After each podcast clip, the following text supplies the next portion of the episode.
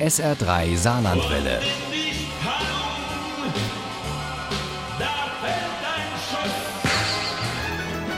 Der Krimi-Tipp. Heute machen wir mit dem Messer 3 Krimi-Tipp einen kleinen Abstecher nach Dresden und auch eine kleine Zeitreise. Zurück ins Jahr 1947 in Kälte und Hunger unter Trümmern. Und zu einem brisanten Kriminalfall und einem wahrheitsliebenden Kommissar. Das alles gibt es in Frank Goldammers Krimi 1000 Teufel. Uli Wagner stellt uns beide vor. Es passiert nicht oft, dass Autoren, die es ganz nach oben auf die Bestsellerlisten geschafft haben, noch einem ganz normalen Beruf nachgehen. Frank Goldammer ist so einer. Ich bin noch werktätig als Maler und Lackierermeister. Ich habe drei Kinder, zwei davon leben bei mir daheim und ich schreibe halt erzählt der gebürtige und überzeugte Dresdner ohne jede Koketterie. Vor zwei Jahren kam der große Durchbruch mit Der Angstmann, dem ersten Dresden-Krimi um Oberkommissar Max Heller. Der spielt 44-45, also auch in der Zeit des Großangriffs und des Feuersturms, in der auch die Hellers alles verlieren, aber ihr Leben retten können.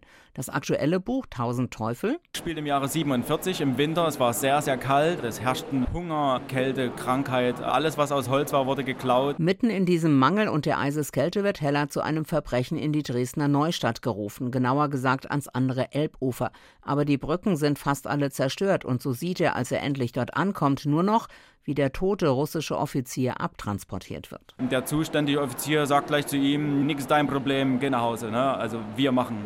Heller will sich aber selbst ein Bild machen und entdeckt dabei eine junge Frau, die sich in einem Gebüsch unweit des Fundortes zu schaffen macht. Da sagt der Heller zu seinem Kollegen, das will ich sehen, was das ist. Und das ist ein Rucksack, die können ihr den Rucksack entreißen, sie flüchtet aber, die junge Frau. Und dann macht er den Rucksack auf und da ist ein abgetrennter Kopf drin und er ahnt, dass er da leicht zwischen die Fronten geraten kann, denn er ist einer, der dieser Sache nachgehen muss, auch wenn ihm alle, die ihm lieb sind, davon abraten.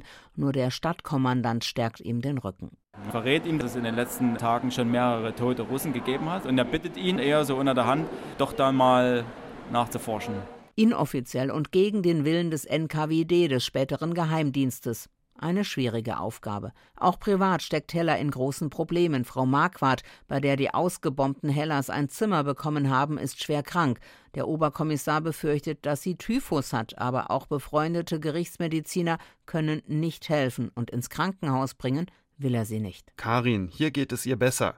Von den Krankenhäusern gehen jeden Tag Fahrzeuge mit 30, 40 Toten in die Krematorien. Da überschlagen sich die Ereignisse in der Stadt. Es gibt einen Brandanschlag auf das Lokal Schwarzer Peter und wieder bremst ihn Ovtcharov aus, der Mann vom NKWD. Gehört dem Gutmann. Das ist ein Puff, aber nicht für unser eins.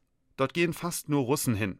Ich habe ja ein paar Bekannte in der Sowjetarmee aus den Mannschaften, die sagen, dort dürfen nur Offiziere rein. Das erfährt Heller vom kriegsversehrten Heinz Seibling, einem Schulfreund seines Sohnes Klaus. Aber nicht nur der schwarze Peter wird zerstört, es gibt auch einen Anschlag auf eine Versammlung der ODF, also der Opfer des Faschismus. Deutsche wehrt euch, Kampf dem Bolschewismus, las Heller. Ovtcharov trat näher an Heller heran.